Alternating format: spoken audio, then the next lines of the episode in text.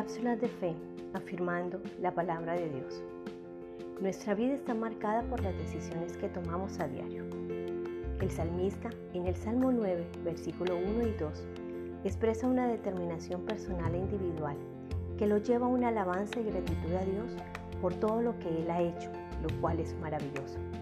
Esta expresión, te alabaré con todo mi corazón, no es solamente un deseo, es una decisión definida en las que trascienden las circunstancias difíciles y se fundamenta en la esencia de Dios y sus obras.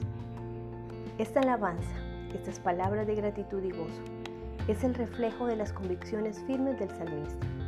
Dios era el centro de su vida y había visto la gracia y el poder en su caminar. Es por esta razón que el autor del Salmo levanta su voz, se regocija y canta a Jehová.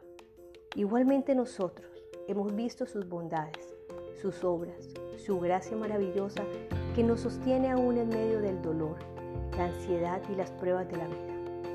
No dejemos de alabar el nombre de Jehová y de reconocer sus obras en nosotros.